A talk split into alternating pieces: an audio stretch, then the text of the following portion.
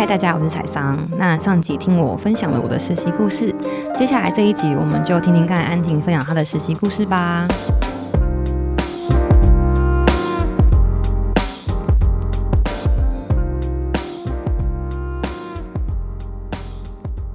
对，你这样讲，让我想到我应该补充一下我的视角，因为刚刚先说先讲你的故事嘛，我们一直讲下去，我应该也要补充我自己的故事。我不是只有雇主视角，对，你也曾经当过。当 我当我是那个投履历的人的时候，我我觉得就是可能在我身上，就是更常碰到有很多人会有一种投射，不管是父母的投射，或者是。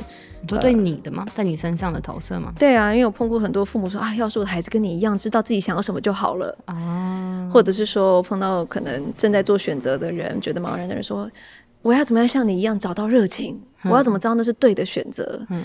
我要怎么样可以就是认识我自己是谁，嗯，然后就毫无保留的去投入这些问题，都会让我觉得好像在他们投射的我里面，好像很难想象我是一个茫然到不行，然后甚至会被雇主嫌弃的，被雇主挑战的，嗯，会被雇主拒绝一个年轻人，一个求职者。嗯，可是其实 老实说，就是我有时候还不知道怎么开始，因为。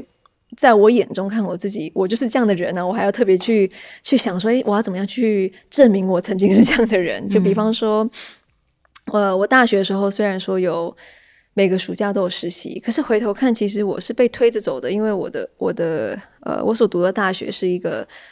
可能大家都觉得竞争感很强，嗯、我还印象很深刻，就是说每一年大概十二月左右，呃，如果你还没找到隔年七月的实习，嗯，你就是一个 loser，完了。就是你真心就是世界要崩塌了，你可以想象吗？这种竞争程度，就是 十二月的时候，然后大家就已经走在路上问说：“哎、欸，你你你暑假实习是什么？”啊、真的、哦，然后大家就比说：“哦，是有名的，不有名的，是大的公司，没有公司。”所以你讲出那个答案的时候，大家就在心里面帮你，你知道 rating，就是帮你评价一下哦，这个。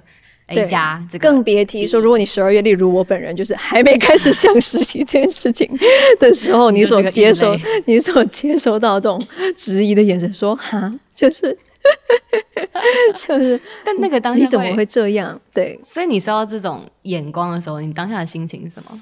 我当下其实就是他，就是一个肉体立即的反应，说啊，我我错了吗？我错过了吗？你知道，人都有一种就是害怕错过的。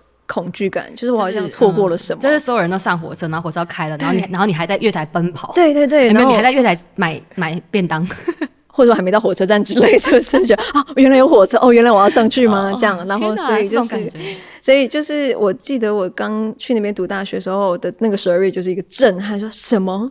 原来我十二月就应该不止开始想，而且我应该已经找到了。对，然后没想到你远远落后，所以我就是狂在就是寒假以前就说怎么办？怎么办？怎么办？然后我就是疯狂的，就是扫射各种机会。老实说，那当下我说是个肉体的反应，因为我更不知道我在找什么，我只是不想输，害怕输，害怕错过而已。嗯、所以。那时候我就是，反正我就找到了暑假有一个什么学校开的一个什么实习间课程啊什么的，嗯、然后所以我就哦，就是飞去了呃加纳非洲，然后隔年我比较知道了，大二我就知道哦，OK 好 OK，我知道，我知道有火车，我知道有火车了，我已经开始买票了。对，但是我不知道的事情是，就是哦，原来大二的实习在他们的眼中跟大一是不一样，大一呢，嗯。在他们的眼中，就是反正他们是谁？就是我的同才们，还有、哦、这个集体的团体，这个团体对，嗯、还有他们所会憧憬的一些雇主们的眼中哦。大一实习，大家就觉得啊，小大一嘛，就是大家其实不会那么有就好了，对，不会那么认真的看待、嗯、这样。但是大二实习不一样了，你已经开始，因为我们在美国大学是呃大三要选系，所以大二他会期待你已经开始跟你某种呃可能专业。已经开始有些连接，未来之牙会有一些接轨了。对，嗯、然后呢，往前一点的话，到大三更不一样。which 我等当下还不知道，就是大三是大概是二十岁嘛，对不对？对，大三要升大四的暑假，基本上大家预设就是，如果你是够有竞争力的一个学生，你大三暑假结束以前，你就应该已经拿到大四毕业的工作了。就是 pre offer，就是对他已经发证，就是一年后来找我这样子。对，你就是 winner。对.就是所以好累哦。我觉得那个时候，当然我是个外国人，所以我可能真的不够理解那边的一个求职的脉络或什么的。嗯、但是就是说，我一直是被这些游戏规则推着走。嗯。以至于我在大三暑假的时候，就是因为我是在日内瓦实习，然后是一个无薪的实习，然后就是做一些真的。非常鸟的工作，没有就是一些。可是大三按照你刚刚的这个游戏规则，其实大三就是一个你未来想要做这样的工作，你才去做的嘛，对不对？对，就是你基本上就是已经在找一些可以转换成全职工作。但你却在做一个很鸟的工作。我就是我就是因为我每次都是。到了那一步才发现，哦，原来游戏规则是这样，或者已经玩到一半了，就是我觉得总是慢人家一步啊，然后慢人家两三步之类，就是会觉得很有焦虑感，因为总觉得哈，我还来得及吗？嗯，还是我已经太晚了，就是什么的。所以我大三快要升大四的时候，完全就是这样，就是我我大三的实习快要结束的时候，我在日内瓦，然后我的主管就说。啊，难道你不知道说日内瓦这实习是绝对不可能转换成全职工作的吗？然后我就说，是哦，就是我不知道，又又解锁一个游戏，又解锁。我说哦，可是现在好像真的太晚了，因为我不可能时光倒流再去找一个实习啊，因为实习已经快要结束，快要开学的时候了。然后，然后我就很紧张，反正我就问我的我的主管说，那我表现还不错吧？就是说，难道你不能帮我推荐一下，或者是有没有什么破例或什么的？然后我就记得我的主管，就是因为我们那时候画面很清楚，就是我们在吃一个就是烤鸡餐厅，然后就是反正他就是大口在嚼一个鸡腿，那个画面好烦，太有画面感了嘛，太有画面感，他就是一个大口嚼鸡腿的状态，然后他就忽然很戏剧化放下那个鸡腿，然后就骂一声，就是就脏话，就是狗屎什么的，嗯，什么意思？为为为什么在这个时候他反应那么激烈？对啊。然后就说，我就吓到嘛，我想说我我做了什么过分的事情嘛？嗯、然后反正他就是说，你真的是就是说，呃，他讲一下他自己的故事啦，就是说他自己是一个海地的难民的家庭，然后就是青少年的时候就是逃到美国，然后后来半工半读读了一个也不是多好的大学，嗯、但出来工作以后呢，就是什么工作都做过，做过记者，什么咖啡厅 DJ whatever，然后最后就是凭着他非常丰富的经历，竟然就考上了哈佛的研究所，嗯。然后他他去哈佛的时候，觉得天哪，这个真的是一个，就是觉得人生超史上最被保护的一个地方，因为最有免死金牌。这样说好了，因为他说，在他人生经历里面，从来没有什么事情是被保证的，什么、哦、没有什么事情是理所当然。可是，在哈佛，生命经历来看，嗯、对，可在哈佛，他会觉得。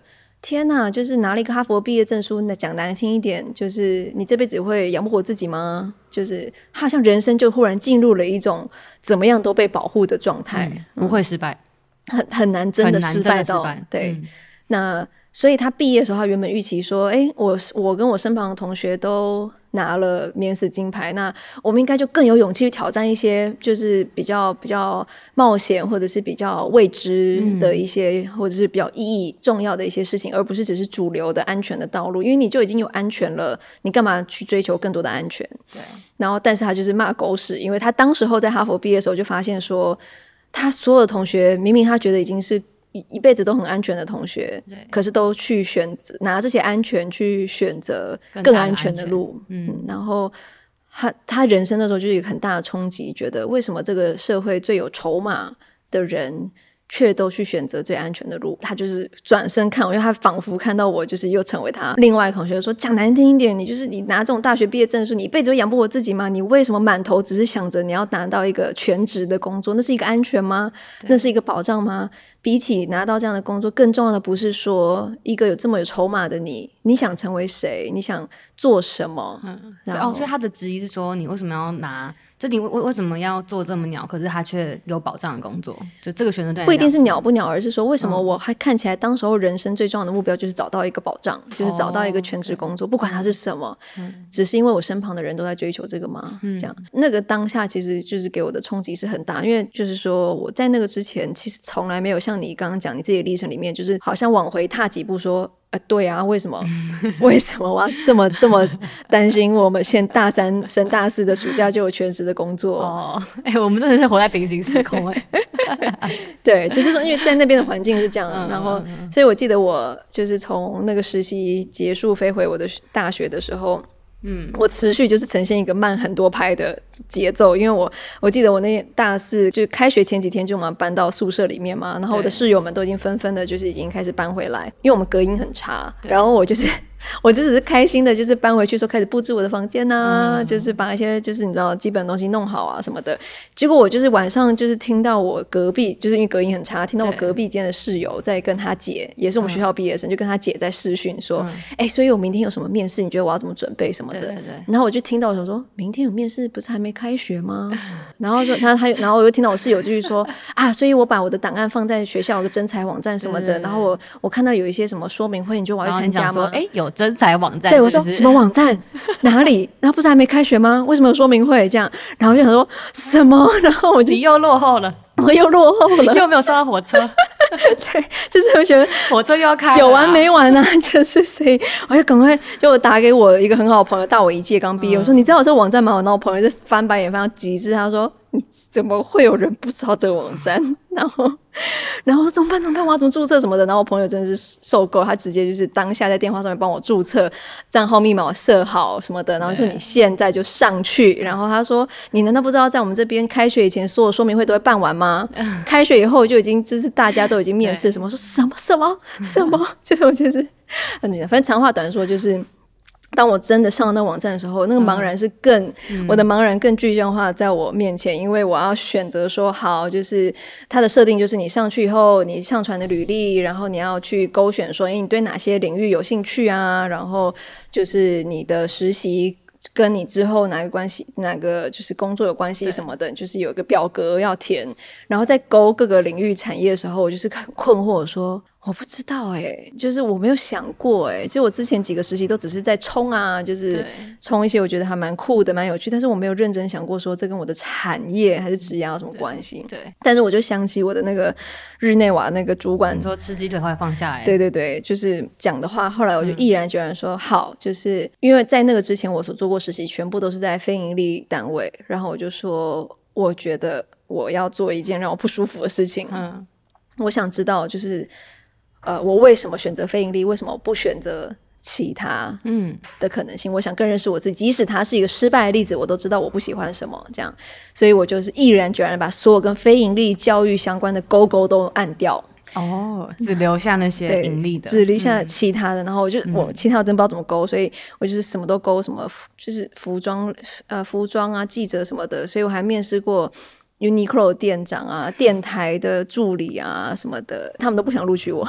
然后你哪位啊？我哪位？没有，我知道，因为你你的履历到他们面前就是很就是非典型履历。对啊。说在干嘛？对，就是很可疑啊。为什么要来这？对啊，你在这里干嘛？很不合逻辑，不合逻辑。然后再加上那个时候，我就觉得我很衰，因为就是那时候金金融大海啸刚过，所以就工作难找啊什么的。然后就是避男友，当时候前男友就是忽然就原本想说，啊、那我选工作就选在一个离他比较近的地方。什么的，然后为了这样就限缩了我的地域范围，哦，所以你的选择变得更少了。在一些你固定这么喜欢的选择里面，又更少选择。对，然后前男友又忽然就是决定跟我分手，然后我就超我就超火，我就衰到爆，就我就已经觉得我人生够茫然了，你还不够吗？所以你在一个陌生的城市，然后面试者不知道自己喜不喜欢工作，然后男友又离开你，这样。对，就是在这个茫然当下，其实后来我选的工作什么，就是长话短说，就是我唯一能够说的是，我现在回头看，我觉得当下做对的事情就是我。我我知道某些不舒服是必要，的，然后我不想让它只停在一个不舒服，对，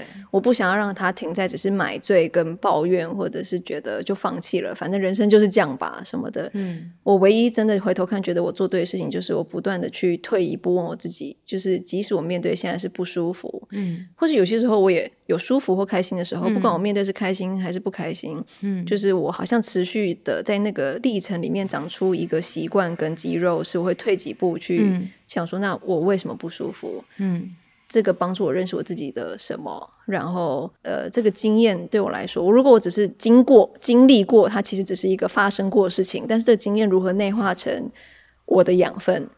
那所以，我那个时候就是常常，包括开始工作之后，就会开车到一些无人的空地。还好美国还算地蛮大，就会比较可以找到一些空地，很空很空的地方，嗯，然后就可以躺在那边，就是一直想这些事情。所以，虽然说我绝对不会觉得说，哎，那个时候我就把一些自我探索做完了。我觉得自我探索是一个一辈子做不完的事情。但是，我觉得花力气去问自己这些问题，才会慢慢堆叠成我后来的。用你的话说，就是叫做内在自信，嗯、就是我我我有自信，我知道我是谁，我喜欢什么，不喜欢什么，然后为什么做什么选择，嗯、可那都是一次一次的刻意询问自己，嗯、刻意练习去堆起来的。哦，哎，那我有个好奇，就是你在讲这段经历的时候，我有一个很连贯的状态上的看见，就是这过程你一直觉得自己是落后的，嗯、我可以这样讲吗？对啊，就觉得一直一直在错过。嗯、呃，那你怎么跟这个落后相处啊？就是你你用错过还落后落后哪个比较贴近？差不多哎，嗯呃，对啊，那那那我就好奇你怎么跟这些一直不断不断的觉得自己没有赶上，觉得自己啊又来不及了，就这个过程你怎么？可我觉得这个这个就是一个很具体的，就是说如何退一步的这个习惯跟肌肉帮助我的地方，嗯、就是因为我退一步想的时候说，到底我落后谁啊？我在比什么啊？嗯、对啊，你刚刚说他们，他们是谁啊？有的时候那个时候的当下，我我其实认真问，我不知道他们是谁啊。就是就是你有一个莫名的预设，就是说我输了，嗯、我落后了。然后你有预设说，哎，就是有一套规则是唯一的一套规则。嗯。然后我不玩这个游戏，我就就就落后了，就错过了。嗯。然后我就失败了。嗯。可是你退几步想，其实没有那么一定啊。然后你退几步想，我退几步想，我会发现其实。呃，这一样是个眼光跟内在的选择的问题。嗯、我觉得我受到这些游戏规则跟时间表的限制。可是你退一步想，其实没有人拿着枪逼我去玩这个游戏啊，没有人没有人说你不玩就怎么样。其实那个很多时候我，我我知道这些资讯，我知道这些游戏规则，可是要不要这样子玩？那要不要去把它认定成一个我会需要去比的比赛？对那是我其实有的自由的空间，但是我以前不一定可以这样子去看待。对，嗯、所以我觉得在退一步想之前，退很多步想之前，我的心智不是完全自由的，由的嗯，嗯，因为我根本不知道我受什么东西限制住了。嗯嗯，嗯那也不代表说哦，这样退几步想以后，我就不用去玩某些游戏规则，我就不用去理解某些运作方式，只是。我可以选择我想要去玩哪个游戏，我可以选择我想要去面对哪个挑战、哪个比赛，嗯、那是我自由的心智理清之后做出来的选择。嗯，因为我觉得在你的故事里面，的确那个时间推进或者那个游戏规则的那个就是束缚感还是有。嗯、不过我刚刚也听到你在里面讲一句话说，说其实你在。做这个盈利之前的选择是选有好有好玩的、有趣的，可以带我去一个世界上没去过的国家。对对对。对可是我觉得那过程又不是说你已经知道答案了，就让我想起一句话，嗯、就之前也是大学的时候我很受用的一句话是说，我们常会说你要 follow your passion，就是你有好像有一个答案，你有个生命的置业，你已经找到了。嗯、可是很多时候那过程其实并不是 follow your passion，、嗯、反而是 follow your curiosity，、嗯、就是他跟着你的好奇心，跟着你的想探寻的那个方向走。嗯，那那个过程不一定是肯定的，嗯、更多时候是像你这过程里面的迷惘或茫然嘛。嗯、如果要进一步说的话，甚至你要好奇你的好奇，因为有的时候我们会把好奇心只是导向外在的嗯条件，嗯、但是我们没有把好奇心导向我们的冰山下面看不见的那个嗯地方。嗯、然后我之前很爱讲一句话，就是人生不是蓝图，是拼图。嗯，我觉得也类似是这个意思，是说蓝图好像是说就是蓝图是看得到的东西，你就是做好规划嘛。嗯，所以就是大家看到建筑蓝图的话，就是诶，就是把每一个就是布局角落都画得很清楚，然后画清楚之后，我们就开始按部就班的把这个房子或者什么盖起来。可是人生好像没那么简单，也没有那么无聊，就是人生比较像拼图，拼图概念比较是说你要不断去好奇，去回顾盒子上面印的那个图像长什么样子。嗯嗯然后你就是要不断的去看你手上拿到这一片拼图，对，它可能放在哪一个位置？对，嗯、而且那个画面让我有一种你会经历寻找，你会经历找不到，对你会经历拼错，嗯的一个过程。嗯、但是那个过程会让你更贴近你想要看的那个画面。嗯，对啊，嗯、我我记得在那个时候我很有感觉的一个祷告词，他说。愿上帝、愿愿神成为我脚前的灯，路上的光。那我那时候看到的时候，我就想，为什么是脚前的灯？为什么不是一个探照灯，或者是一个小巨灯，就超亮的灯？为什么只是脚前的灯？对，这样够吗？对，为不会太太少吗？我就觉得这句话就是为什么要这样祷告？不就是 就是 dream big，就是为什么不给大一点灯，又大又亮，就把我一辈子都照照照清楚之类。你你刚刚是在跟你的那个就是信仰生气吗？对啊，没有，我就觉得这祷告词很不很不合理啊。好了好了，你既然你既然都要祷告了，干嘛祷告一个脚前的灯？所以呢，所以后后来这句话怎么样跟你相处？但是对我跟他相处以后，我发现其实他比较深刻的符合我现在中年初期以来经历的人生的。嗯的真实的样子，就是说，人生之所以有趣，也是因为我们每一个人都在走属于我们自己独一无二的路。对，我们没有人完全是在走一条完全被走过的路。如果有的话，可能我们也会因此觉得有一种不被满足的感觉，嗯、因为我觉得我们有个内在的渴望是走出属于自己的故事，走自己的路。因此，就是本质上面，它就是一个。没有别人走，因为属于你自己的，你要甚至自己开出来，自己去选择出来的一条路。嗯，所以那个灯只能是，其实最珍贵的也是那个脚前的灯，因为就是你不断的想下一片拼图长什么样子，嗯、看清楚，然后即使有未知，即使还有黑暗，即使你看不到终点，就是你仍然在这个路上，就是一步一步扎实的走下去。所以那个脚前的灯其实是在我目前的历程里面，我觉得哦，好吧，我现在不太不再对他那么生气，因为。我慢慢比较可以体会他的那一个智慧在哪里，嗯、对，所以跟面对前方的一种态度嘛。那个未知是永远面对未知，人类大概都是不舒服的，但是那个未知是一个本质，也是它精彩跟丰富的地方。嗯，哎、嗯欸，那我好奇，不过好奇。应该快要结束，因为我们应该这个环节、嗯、差不多。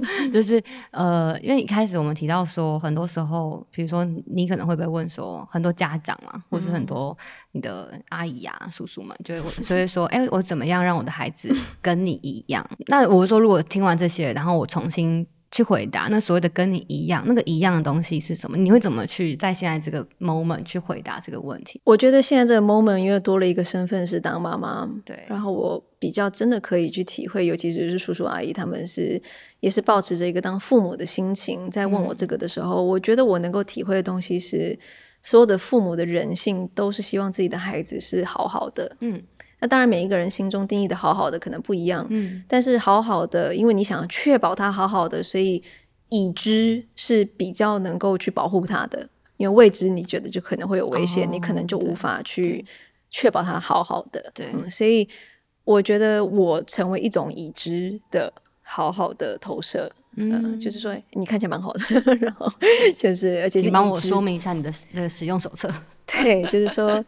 所以，当我听到他们说我怎么样让我的孩子像你一样的时候，我现在做一个妈妈的心情，我觉得我听到的事情是我如何确保我的孩子跟你一样是好好的。在各个面相上，嗯、可能每个人看到面相不一样。嗯、有些人看到好好的说，哎，好像事业上有一定的，我不确定一种成就，或者说，哎，有一种人看到好好的是说，你看起来好像蛮开心的，嗯、就是有使命感、意义感。嗯、有些人看到好好的是可能是学业上成就，whatever。每个人看到的好好的可能不一样，但是他们投射了一种好好的样子在我。身上呃，那当然，我一向就像刚刚回去说的，我。可能完全不如大家想象中的所谓的好好的。我是一个真实活着的人，有时候会烂泥一般的躺在沙发上 之类的。但是，因为现在带入你在那个纽约街头，然后一个人就是然后茫然的找工作，对，或者是被我被，被我被我咬鸡腿的主管骂脏话，然后一直在那个那个偷听隔壁室友在讲一些你 对，然后。对，所以当然这个我说是投射，是因为他可能在我的眼光里面不完全是真实的，嗯、但是，但我我现在很深刻的、比较深刻可以体会父母为什么问出这些问题。嗯，这个期待也没有，这里面是满满的爱啦。嗯，我觉得是人性，对啊。嗯、那只是所以，我觉得作为父母的课题，就是我们要去进一步的去面对那个人性的。软弱或人性的不足，就是说我我们要知道，本质上面，我们的孩子不是我们的孩子，嗯、我们没有办法保护他，没有办法确保他，嗯、甚至当我们想要保护、想要确保的时候，有时候还会有反作用、副作用存在。呃，所以。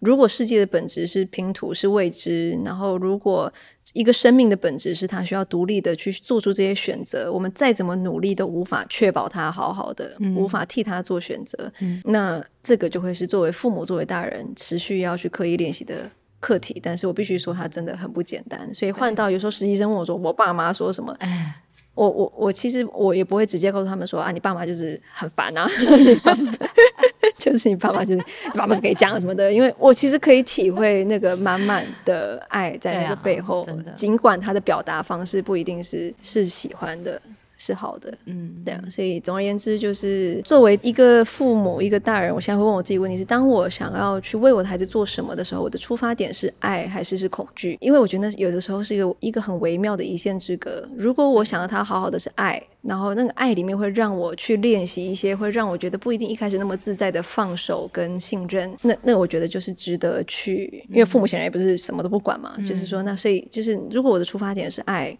然后爱他的本质，爱爱他作为一个独立的个体，嗯、呃，那我觉得我就值得去付出一些行动。嗯、但是如果我的出发点是恐惧，如果当我嘴巴说我希望他好好的，可是其实我背后真的是恐惧，我怕他受伤，嗯、我怕甚至我自己受不了他受伤，嗯、我怕就是怕这个怕那个，我怕他撞墙什么，我怕他选错。如果我的出发点是恐惧。那么通常我展现出来的行为也不会真的回应我终极想要达到的那个，嗯，确保他好好的爱他的那个目的，这样子。不过、我觉得有些时候也会面临一个状况是说，爱跟恐惧是并存的，是啊，但不一定这么的可以好区分，或者它只有一个东西存在。但我觉得那是值得追求的，因为可能我看了很多祷告词，因为有另外一个父母祷告词说，让我在爱里没有惧怕啊、呃，那。就是我觉得那是一个很深的境界，知道说恐惧不是不好的事情，可是如果我可以更深去体会爱的本质是什么，嗯，那爱是可以驱走惧怕的。嗯，那所以不是说我现在就体会了，毕竟我当家长的资历约莫只有一年，你这个新鲜人，但是至少这是我听过我妈妈说的，她一辈子在面对的课题。嗯嗯，对，所以就是不要尝试当一百分的大人或者是父母，那。但是不断去追求什么是真正的爱，然后这个爱里面怎么样去区分，它是就是更深刻的爱，而不是更深刻的恐惧。嗯，好啊，那我们我们刚刚聊了蛮多，不论是。我们怎怎么看待实习生啊？然后我们自己作为实习这个阶段的时候，我们经历了什么？对，所以我们或许可以为这一集做点小收尾。对啊，我想收尾的是，就其实我刚刚就是有点犹豫，因为我不确定现在的听众有没有听过《哈利波特》，但我是一个波特迷，所以刚刚就是。被提醒想到的画面就是说，我记得在《哈利波特》第一集，就是在呃哈利进到魔法学校，然后他们会戴上一个分类帽，然后理论上这个分类帽就会把它分到其中一个学院，然后所有的新生都需要经历这个分类帽。对，然后、嗯、那其中一个学院就是被视为是比较呃不那么正直正派的学院，嗯、就是叫史莱哲林。嗯，然后就是。呃，哈利就是在戴上那个分类帽的时候，分类帽是一个有有生命的东西，他就一直跟那个就头里面就一直想说，跟那个分类帽说，不要是莱哲林，不要是莱哲林，不要是莱哲林。然后长话短说，就是说他中间经历一个，因为他有一个能力，是他会他可以讲蛇的语言，然后蛇的语言是代表那个史莱哲林的一个、嗯、一个也不不一个蛮代表性的能力，这样，所以他有点害怕说那个能力会。让他被分到一个他不想要被分到这个学院，嗯，但反正后后来分类帽跟他讲的就是说，其实你的选择，因为他最后就问了你真的不想去谁来这里吗？嗯，就是最后他就说他不要。那所以他说，就是你的选择其实很多时候比你的能力啊、呃，比你理论上合理的这个。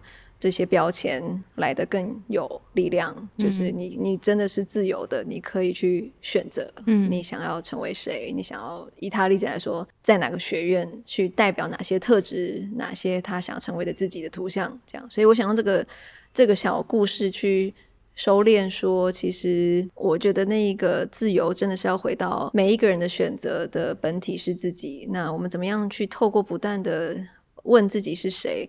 透过不同的经历，实习也好，其他的经历也好，就是勇敢的去面对自己冰山下面的那一块，即使它不舒服的时候，然后长出那个内在自信，说我可以是自由的，嗯、然后我我可以在每个当下做出属于我自己的选择。可能是我如果要回头跟二十二岁。